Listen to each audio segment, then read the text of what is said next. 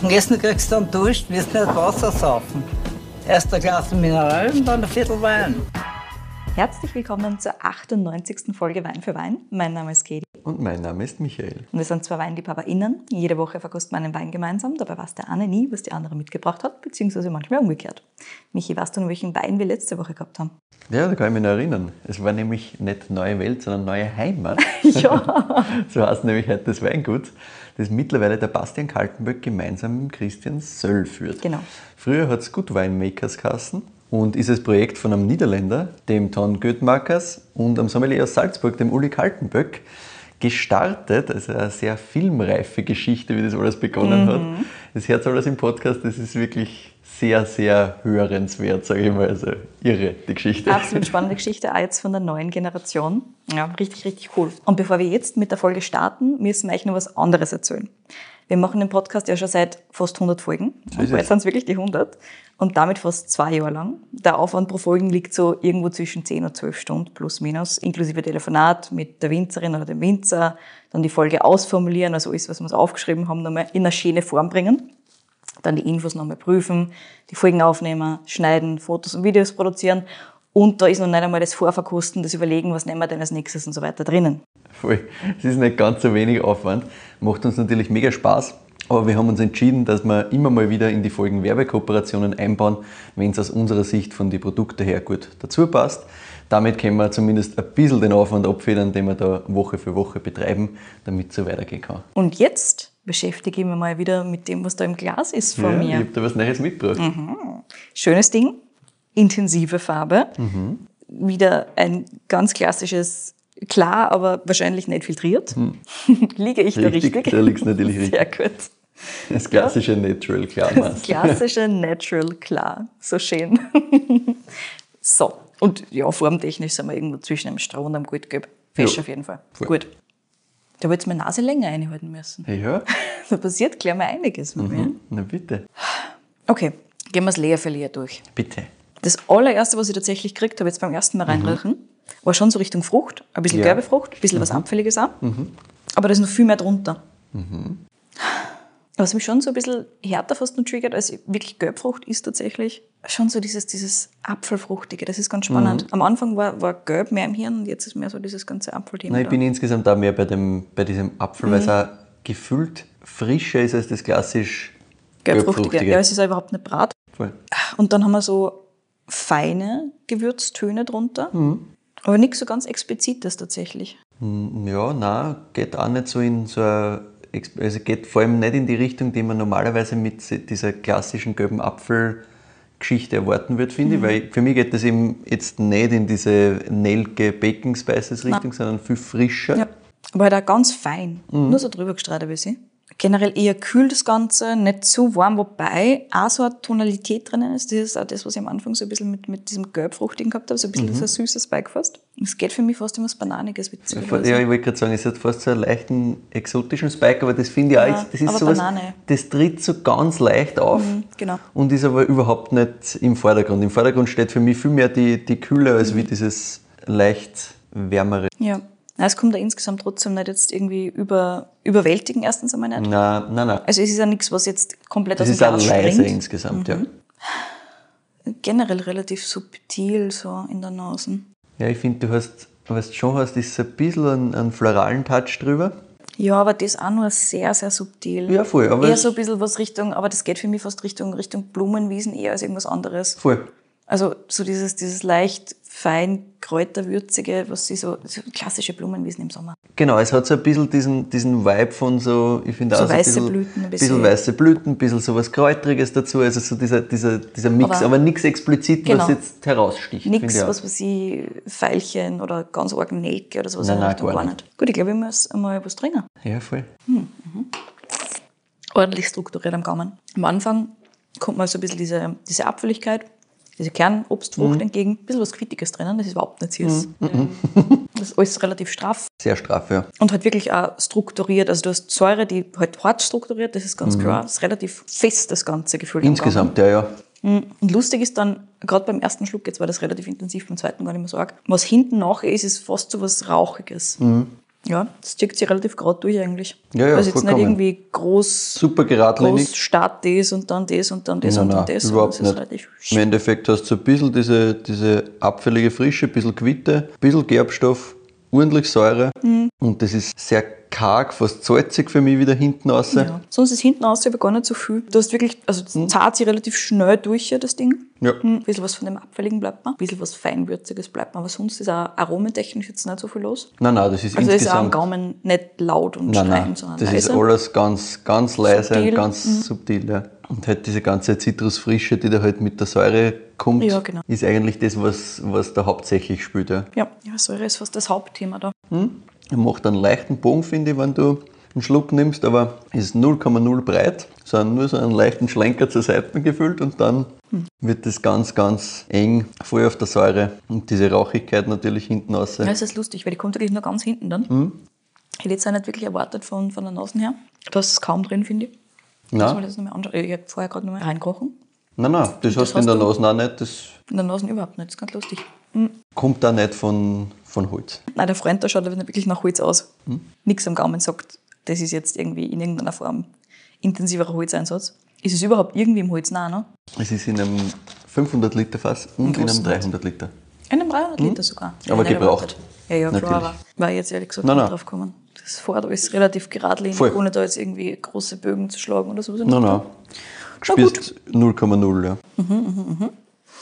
Wunderbar. Großes Holz. Ich überlege schon so ein bisschen, wo es hin tun soll. Ja. Also alkoholtechnisch sind wir jetzt nicht sonderlich hoch. Nein. Wie schon gesagt, Körper ist halt wirklich relativ, relativ auf der schlanken Seite. Bleibend oder dann aber doch Zeitl. Ja, Also dieser, diese, einerseits dieser Frische am Anfang und dann diese Abfälligkeit kommt am Schluss dann wieder raus. Ja, das kommt am Schluss nochmal stärker, es finde ich. bleibt auch. länger. Aber nichts jetzt irgendwie so Holzwürze oder so in Richtung der Form. Dann wirklich so eher auf der Frucht. Wo haben wir die hin, mein Freund? Du bist eher easy drinking. Kann mir gut vorstellen, dass das aus Österreich ist, aber das kann man in Österreich machen. Ähm, aber wohin hättest du, ist wirklich die Frage. Da in Österreich oder bist du irgendwo anders? Nein, nein, das ist schon Österreich. Okay, gut. Wo haben wir die hin, mein Freund?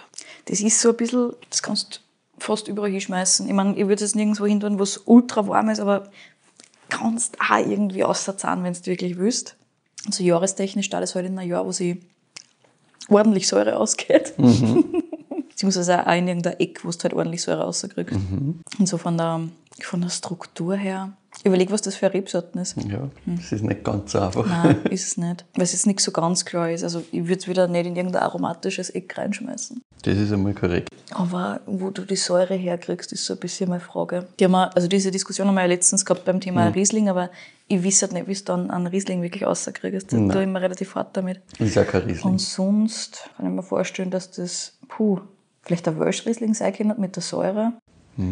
Aber ansonsten, Nee, nee. puh. Aber ich würde einmal zuerst über die Region gehen Ah, wirklich? Würdest du in die und Region dann gehen? überlegen, naja, dann weißt du schon mal, wo die Säure herkommt, sagen wir mal so. Ja, dann müssen wir es wohl in die Steiermark verfrachten, wenn du die Säure aus der Region Natürlich. haben willst.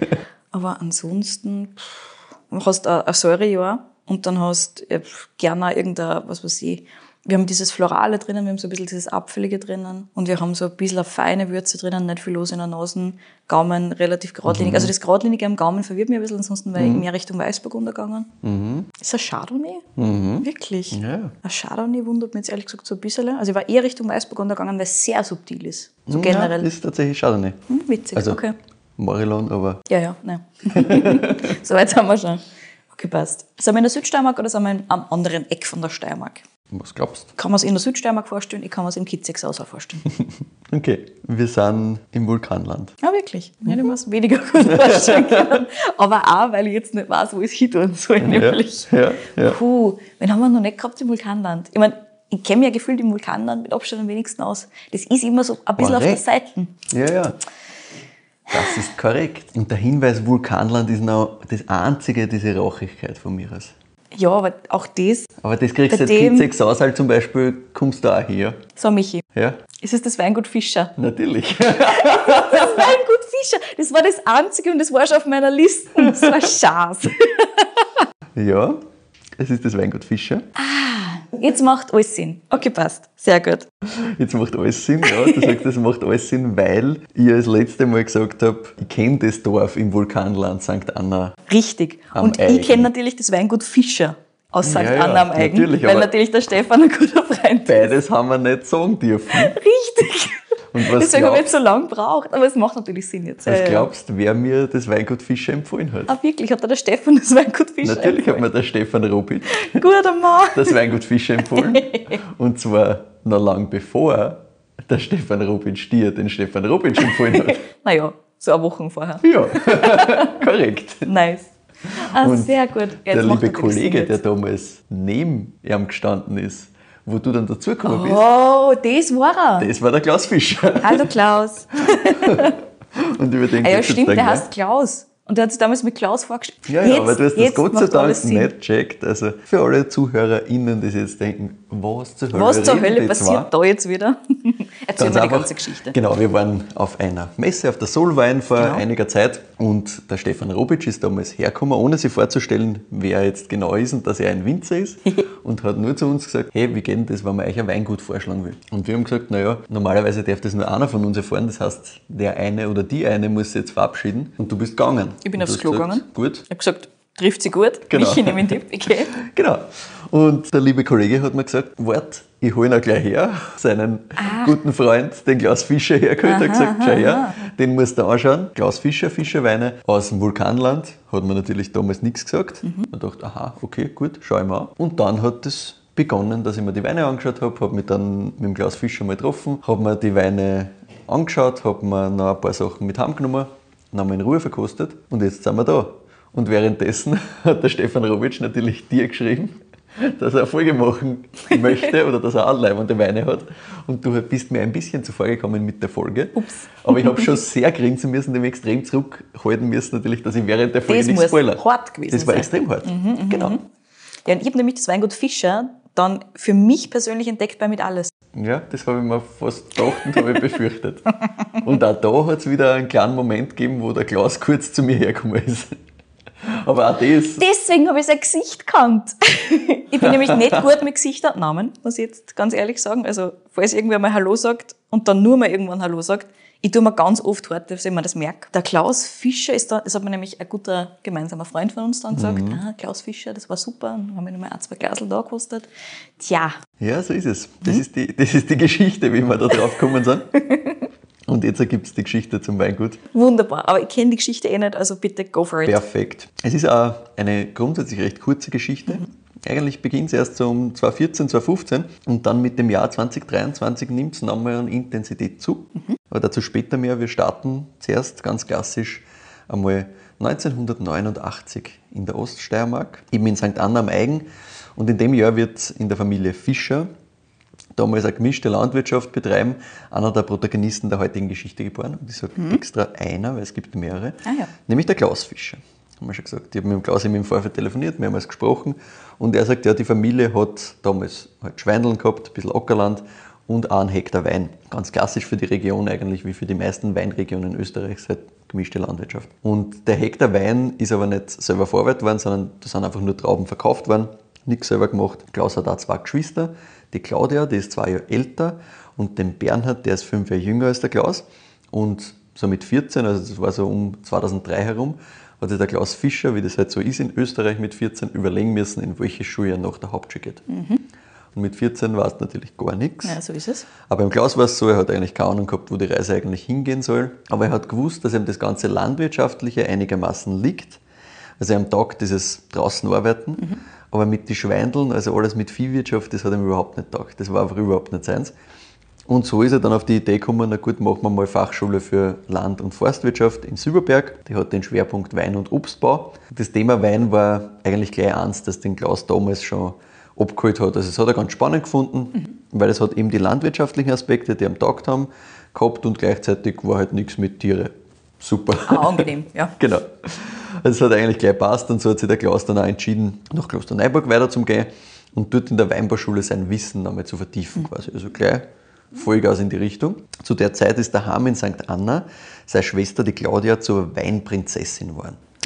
Weinhoheit, sagt man in der Steiermark. Weinhoheit. Für alle ZuhörerInnen, die das nicht kennen, diese Weinköniginnen, Weinprinzessinnen, Weinhoheiten gibt es vor allem in Österreich und auch in Deutschland.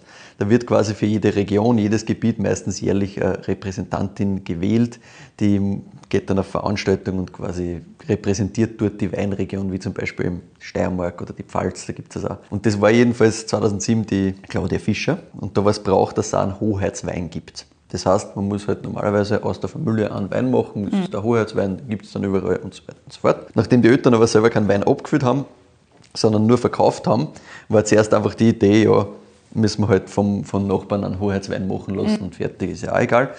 Aber irgendwie war es ein bisschen komisch, weil eigentlich ist das halt dann doch der eigene Wein, man will das halt dann doch so machen. Mhm. Und da hat sich der Klaus dann eigentlich gedacht, naja, warum machen wir das nicht selber? und hat 2007 dann mit rund 1000 Flaschen seinen ersten Wein gemacht. Also mhm. wirklich auch der erste Wein vom Weingut Fischer, weil davor haben sie noch nie was ja. selber gemacht gehabt. Unterstützt damals natürlich von den Eltern.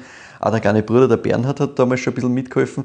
Der war da gerade so 14 ungefähr und hat sich auch gerade entschieden, ja, er geht halt auch nach Silberberg, weil ah, das ja. hat halt der Bruder gemacht Gut. und keine Ahnung, er hat, auch nicht, nicht sein, genau, er hat auch nicht gewusst, was er eigentlich tun soll. Und wird schon passen. Mhm. Und in der Verwandtschaft haben sie damals viel gesagt, das war gescheiter gewesen, er hätte gleich irgendwo die Matura gemacht und nicht Silberberg, mhm. Weil er halt recht unterfordert war, oh der Bernhard. Mhm. Und im Gegensatz zum Klaus, der sagt, er hat sich auch immer recht leicht da, weil er war halt super strebsam. Also er hat halt quasi immer sich gedacht, er muss alles machen und okay. gehen wir und hat das halt locker durchgezogen, aber trotzdem durchgezogen. War es beim Bernhard halt so, naja, das mit der Motivation war nicht so sein. Oh je. Sei es wie es sei.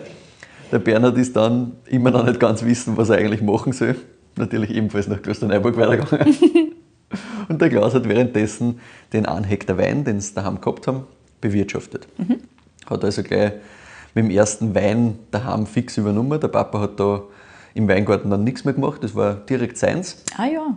Und er hat damals auch schon aufgehört mit synthetischen Dünger zu arbeiten. Mhm. Also das war so einer der ersten Schritte. Das ist ihm einfach immer falsch vorgekommen, weil er gesagt okay in der Schule haben sie schon viel Düngerberechnungen und so gemacht, aber er hat irgendwie immer das Gefühl gehabt, eigentlich braucht es das nicht. Es kann nicht richtig sein, dass er sich die ganze Zeit da ausrechnet, was er da reinhauen muss. Witzig, dass er aus der Schule kommt und gleich mal sagt, das, was ich ja, in der Schule gelernt habe, ist ein Schatz. Voll. Sicher Deswegen habe ich ihn auch gefragt, wie das gegangen ist und er hat gesagt, nein, er hat sich irgendwie immer gedacht, also auch während er es gelernt hat, hat er sich immer gedacht, das ist urkomisch, okay. das kann es ja nicht sein.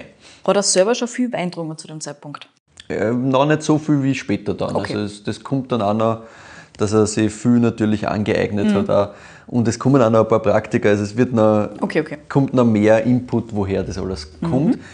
Das war einfach einmal der erste Schritt für ihn, so, der einfach klar war. Der war irgendwie in ihm drin, dass das ein Blödsinn sein muss. Mhm. Dann hat er das einfach einmal aufgehört und nachdem der Vater halt jetzt keinen großen Input gegeben hat, wie, das haben wir immer so gemacht, das muss es sein, dem war es halt eigentlich einfach wurscht, weil der hat den Hektar Wein jetzt nicht gehabt, weil er sich gedacht hat, ich möchte unbedingt was machen, sondern der war halt da. Der war, halt da. Und der war ja. froh, dass der Klaus das übernommen hat und einfach ja, halt dass los ist. gemacht Nein, hat, was er will. Mhm. Genau. Und damit war es leicht, quasi das einfach zu machen, weil halt mhm. halt keiner was dagegen gesagt hat. Hat er dann gleich den ganzen Hektar genommen und damit Wein gemacht? So komplett? Ja, ja, warte ah, ja. mal. Ja, also er hat, gleich, gleich, er hat gleich alles gemacht, aber, mhm. aber erzähle es dir eh, ja. Mach mal. Er hat als nächsten Schritt einmal zuerst die Herbizide auch weggelassen. Ah ja, okay.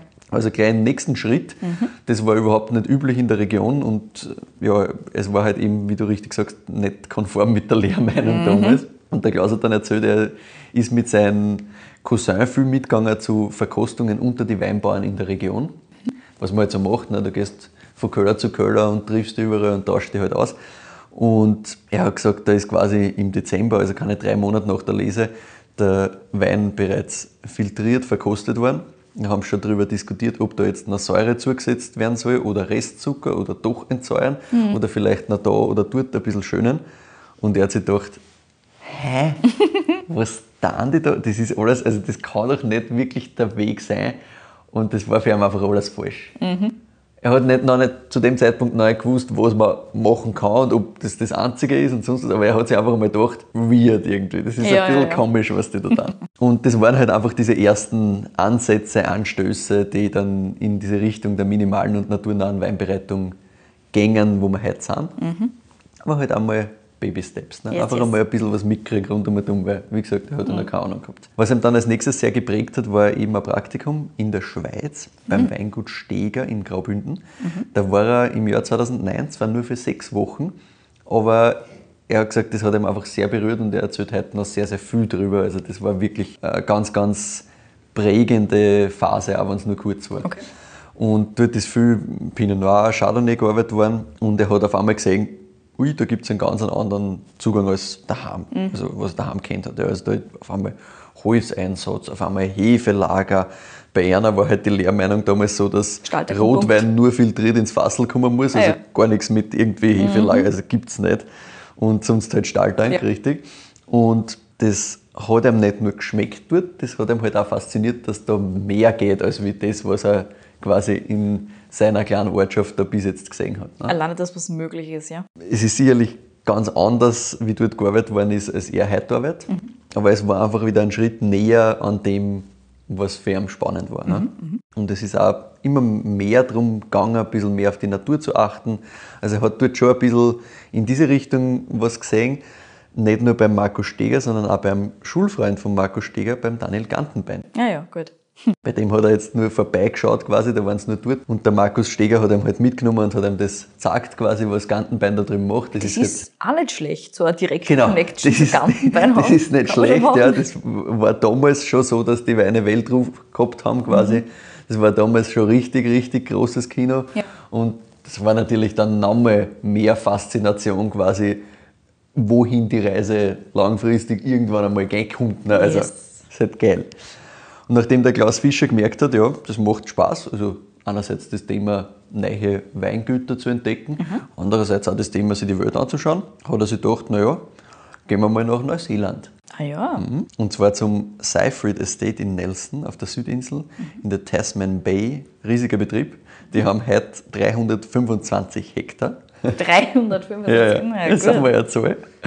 Und weintechnisch war das halt ein Ding, das er ihm gesagt hat, okay, so will ich das So gar nicht. nicht machen. Aber er hat gesagt, die Gastfamilie war ultra leibend, das Land war voll. super. Ja. Er ist mit dem Auto halt alles abgefahren und das länger Englisch reden über Zeit einfach mal und auch müssen, weil sonst kommst du halt nicht weiter, sagt er, das war halt auch eine ganz, ganz wichtige Erfahrung, deswegen erzählen wir es da auch, weintechnisch halt nicht das, was, was er gesucht hat, Wie wir schon mal öfter so. gehört haben, es ist auch wichtig zu sehen, was man dann nicht machen will. Korrekt. Und wie er dann zurückgekommen ist, war so das Thema, okay, dann wir jetzt weiter. Wir sind so 2010 zur Einordnung.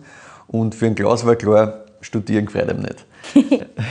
Rein jetzt den einen Hektar daheim bewirtschaften, ist halt aber auch zu wenig zum Leben im Ja, Endeffekt. klar, ein Hektar ist ja dann viel. Genau, das heißt, er hat das nebenbei gemacht, also wirklich seit 2007, seit er begonnen hat, jeden Jahrgang, also um Boah. deine Frage zu beantworten, diesen einen Hektar, den bearbeitet er schon immer. Kommen wir dann auch nochmal im Detail drauf. Aber er hat halt gesagt, na gut, muss ich was arbeiten, ich brauche einen Job. Und da ist eine Stellenanzeige aus Klöch ganz gelegen gekommen. Das Weingut Palz hat einen Kellermeister gesucht und der hat sich gedacht, ja passt, machen wir das halt mal. Also es war ein sehr klassisches Weingut mit Buschenschank. Er hat allerdings als Kellermeister ziemlich freie Hand gehabt. Das war ganz cool. Also er hat halt einfach relativ machen können, was er will. Stilistisch natürlich nicht das, was er jetzt selber machen wollte. Um das ist nicht gegangen. Das war nicht die Idee, die was da gemacht werden sollte, sondern das war halt wirklich klassisch.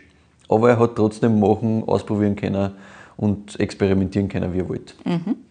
Das hat er dann ganze drei Jahre lang gemacht. Nebenbei eben ein bisschen daheim ausprobiert und experimentiert. Und dann ist er nochmal weg, nämlich nach Südafrika. Oh, Hat er sich gedacht, wenn es da unten wieder schön warm ist, da können wir sich dann einmal was anschauen. Also, Verständlich. so, da hat Neuseeland gut passt, muss Südafrika auch geil sein.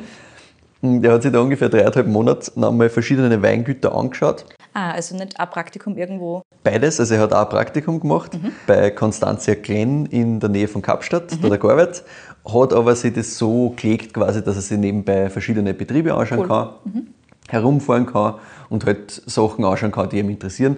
Er war unter anderem bei Testalonga oder Swerver Wines vom Jasper Wickens, also Natural Weingüter und das hat ihm halt einfach total taugt. Also da cool. hat er halt auf einmal gesehen, ui, da geht ja noch viel mehr. Nur mehr ganz eine neue Genau. Welt. Wie er zurückgekommen ist, ist er dann mit, mit seinem Bruder, mit dem Bernhard, immer wieder auf Weinmessen gewesen. Und sie haben halt gemeinsam ernere paar Weine, die sie halt gehabt haben von dem Hektar. Und das war so richtig steirische Klassik, also Stahltank, frisch, fruchtig, steirisch so quasi. Haben es halt vorgestellt auf die ganzen Weinmessen. Und ja, war halt einfach das, was der Markt haben hat wollen quasi und was der Markt erwartet hat aus Steiermark quasi, haben sie halt gemacht. Und auf einer der Verkostungen sind sie da gestanden und es war so echt gar nichts los.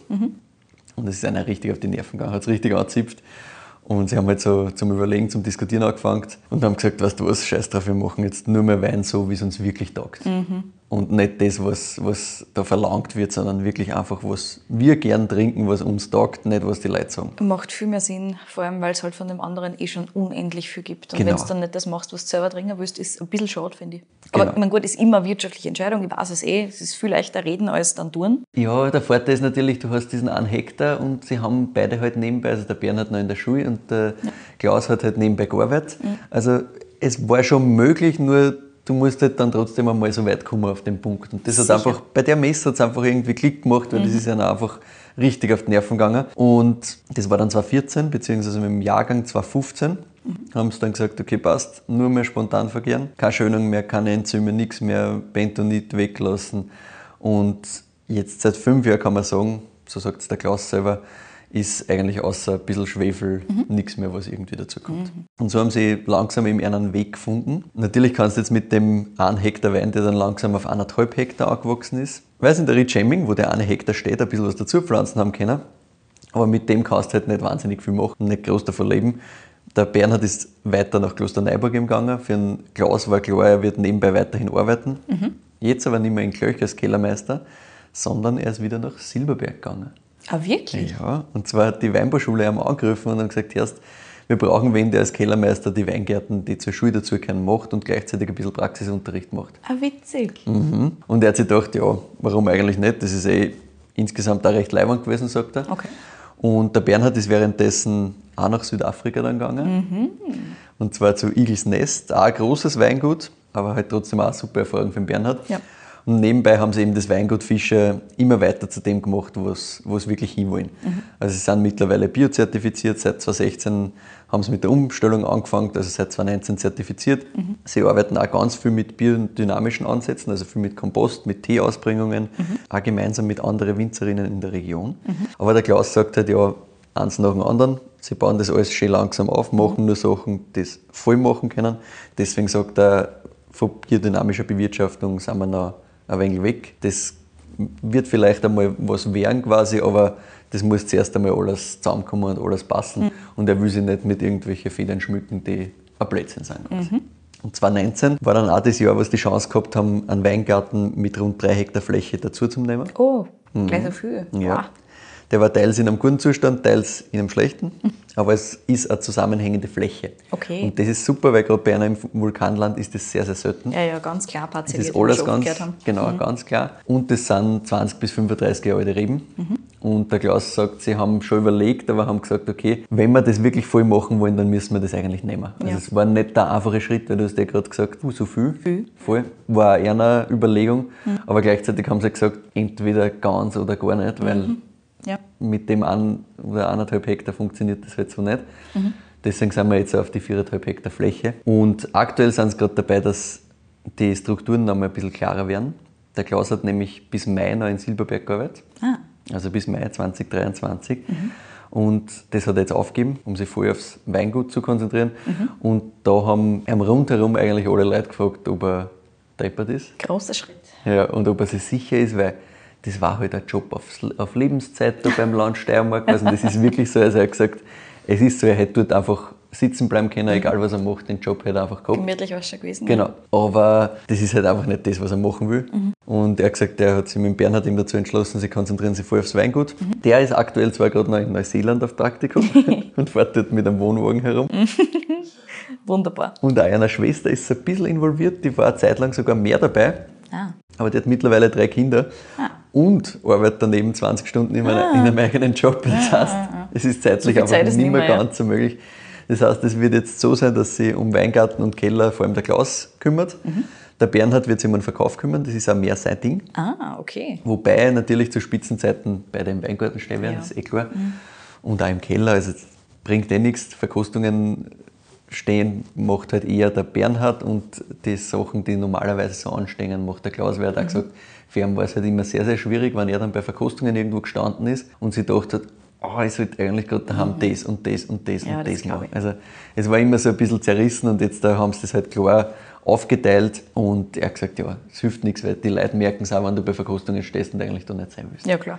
das Gespür da bringt dann die Verkostung mhm. auch wenig. Ja. Und nachdem sie halt kein alteingesessenes Weingut sind, auch nichts übernommen haben, sondern eigentlich von Null starten, haben sie natürlich auch keine Stammkundschaft. Ja, puh. Deshalb sagt der Klaus, gerade in der Phase, in der sie jetzt sind, ist es halt wichtig, dass sie wirklich einer voll um Verkauf kümmert, mhm. zu die Lokale fährt, zu die Händlerkontakte aufbaut, die Weine vorstellt, halt einfach präsent ist. Insgesamt sind das 15.000 Flaschen, was pro Jahr produziert ja. wird. Das heißt, die musst auch mal verkauft kriegen. Mhm. Fokus eben Morilon, also der steht einerseits in der Ritz Schemming, mhm. die wir schon vorgestellt haben, also im familieneigenen Weingarten. Die Reben sind da um die 25 Jahre alt. Dann hast du auf der neuen Fläche noch einen Riesling, Riesling Stradenberg. Dort steht auch noch ein bisschen Weißburgunder, ein bisschen Sauvignon haben sie auch noch in der Ritschemming, der kommt in Ortswein rein. Mhm. Und dann haben sie noch einen Gebietswein mit Welschriesling und ein bisschen Muscaris drinnen. Ah. Also auch das, ein bisschen mhm. Piwi gespielt. So, und bevor wir noch bisschen weiter reden, was sonst noch im Weingut passieren wird in nächster Zeit und wie es eigentlich so zu einer Stilistik gekommen ist, erzähle ich da mal ein bisschen was über den Wein. Mhm. Wir haben da eben Marilon Ried Schemming 2020. 2020? Mhm. Du hast eben den Familienweingarten. Weingarten ist geologisch so ein bisschen zweigeteilt. Du hast einerseits den Vulkanverwitterungsboden, mhm. Basaltgestein, und dann hast du aber in der anderen Hälfte einen stärkeren Sandanteil und Muschelkalk. Das heißt, das ist so ein bisschen wirklich, wie wenn in der Mitte ein Strich drin war, mehr oder weniger, und auf der einen Seite grobst eine und hast komplett äh, Muschelkalk und mhm. auf der anderen Seite hast du den Basalt. Weingarten beäugt Klaus eben seit über 15 Jahren ohne chemischen Dünger mhm. oder Herbizide. 2020 war bei einer tatsächlich ein bisschen kühleres Jahr insgesamt. Ah, okay. Dann macht das auch noch mehr, mhm. Sinn. Bei der Lese hat er gesagt, ja, schon sehr reifes Traubenmaterial, aber halt kein Botrytis, eh klar. Ja. Sie haben den Wein teilweise ganz Traum gepresst. Mhm und erstmals auch einen Teil direkt von der Presse ins Fass, also nicht irgendwie im, ah, ja. im Tank vergären lassen. Mhm. Und der Klaus hat gemeint, der Wein war insgesamt sehr schwierig und lang gar nicht zugänglich. Mhm. Deswegen haben sie ihm auch statt die geplanten knapp anderthalb Jahre über zwei Jahre auf der Vollhöfe lassen. Mhm. Ein gebrauchtes 500 Liter Eichenfass, steirisches, mhm. und ein gebrauchtes französisches 300 Liter Fass. Mhm. Dann haben sie die Fässer zusammengezogen, und mit 20 bis 30 Milligramm Schwefel unfiltriert abgefüllt. Darfst du mal was dazu sagen? Darfst du mir erzählen, wie dir das taugt und dann erzähl dir gleich, wo man das kriegt. Ich wollte gerade sagen, du musst mir erzählen, wo man es kriegt und äh, auch Kostenpunkt, das darf mich interessieren, weil man es bei so kleinen Weingütern natürlich immer super schwer vorstellt, das Ganze festzusetzen.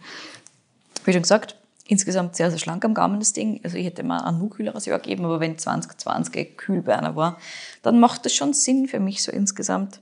Mittlerweile absolut zugänglich, also mittlerweile absolut trinkbar. Mhm. Mhm. Wobei man schon vorstellen kann, dass das am Anfang vielleicht ein bisschen, ein bisschen schwieriger einfach war. Mhm. Ja, voll. Das sagt der Klaus auch ganz klar. Also, das war einfach nach einem Plan, war das, war das viel zu verschlossen, dann, wie sie quasi geschaut haben, mhm. ob das jetzt schon gegangen hat. Jetzt ist es super. Und dann haben sie eben, eben entschlossen, nein, das lassen wir noch ein bisschen liegen mhm. und hat ihm auf jeden Fall gut da. Ja. Und es hat durchaus auch ein paar spannende Aspekte drinnen, finde ich. Also gerade so ein bisschen diese Rauchigkeit, die du am Schluss Voll. drinnen hast. Es gibt dem Ganzen einfach schon eine Dimension. Mhm. Ansonsten ist das Ganze aber wirklich relativ straff clean ja. geradeaus. Voll. Ohne viel Bogal, Spompanalen und sonst irgendwas in die Richtung. Komplett. Aber sowas haben wir ja ganz gerne im ja, Glas. Ja. ähm, für mich ist das so ein 9,1, 9,2. Ich sage 9,1. Mhm. Das passt eigentlich ganz gut so insgesamt. ja, voll. Bin ich bei dir. Der Klaus sagt auch selber, das ist halt für das ganze Low-Intervention Natural Zeug mehr unter Anführungszeichen auf der klassischen Seite. Das ist eben schon auch klar. Weil es halt kein klassischer Na, südsteirischer oder steirischer Chardonnay ist. Achtung, absolut Achtung. nicht, absolut nicht. Aber wenn du ganz arg Natural Funk Nein, eh. erwartest, ist eh, das eh, halt dann wieder sehr, sehr clean, sagen wir mal so. Das ist schon richtig, genau. Aber ich bin bei dir, das ist schon schön gemacht. Mhm. Ich bin bei einer 9,2. Mhm. Kosten tut der Wein knapp bei 30 Euro. Mhm. Aktuell gibt es die Weine in Österreich noch bei keinem Händler. Mhm. Sie haben selber einen Online-Shop und überlegen gerade, ob sie in Österreich überhaupt einen Händler haben wollen mhm. oder ob sie das selber machen tatsächlich. Man findet die Weine in Wien zum Beispiel bei der Kreisler im vierten Bezirk. Ah, in cool. Deutschland sind es unter anderem in Nürnberg beim Weinhandel Pino. Mhm. Sind sie auch seit kurzem gelistet. Und der Klaus sagt, das ist jetzt gerade schön langsam am Anlaufen, was den ganzen Export betrifft, quasi, sie haben jetzt knapp bei 15 bis 20 Prozent Export Super. mittlerweile. Mhm. Eben Deutschland, Schweiz, auch die USA sind jetzt dazugekommen und die Tendenz ist halt stark steigend. Also mhm. gesagt, das wird jetzt alles schön langsam, aber eins nach dem anderen. Und denen ist halt auch wichtig, dass in Österreich einen Markt haben. Mhm. Also sie haben Anfragen gehabt von größeren Händlern, gerade aus Deutschland, mhm. die halt gesagt haben, ja passt, wir nehmen euch gleich quasi die ganze Menge an, mehr oder weniger. Und die haben halt dann natürlich auch gesagt, dafür müssen wir halt Preis ein bisschen anders machen und so. Und der hat gesagt, ja, nein, also weder will er das haben, dass mhm. dann bei einem Händler alles liegt und auf der anderen Seite ja. will er sich auch vom Preis dann nicht abhängig mhm. machen mhm. davon. Also macht auch keinen Sinn, glaube ich, für sie. Ja. Stilistisch, das habe ich ganz spannend gefunden, hat mir der Klaus erzählt, dass sie an einem Punkt waren, wo es viel mehr mit Orange Wein experimentiert haben, also wirklich viel mehr Weißwein-Maischegärung gemacht ja. haben und sie haben eine Zeit lang das mehr als einen Weg gesehen, also mhm. experimentieren dann wirklich ganz, ganz viel. Ja. Aber wenn das jetzt sehr clean dasteht, mhm. haben schon viel funky Zeug gemacht. Spannend. Vor allem deswegen, weil der Bernhard eine Zeit lang richtig gestörtes Zeug gefeiert hat. also der, der Klaus hat gesagt, der Bernhard hat eine Zeit lang halt nur das richtig arge Natural Weinzeug getrunken.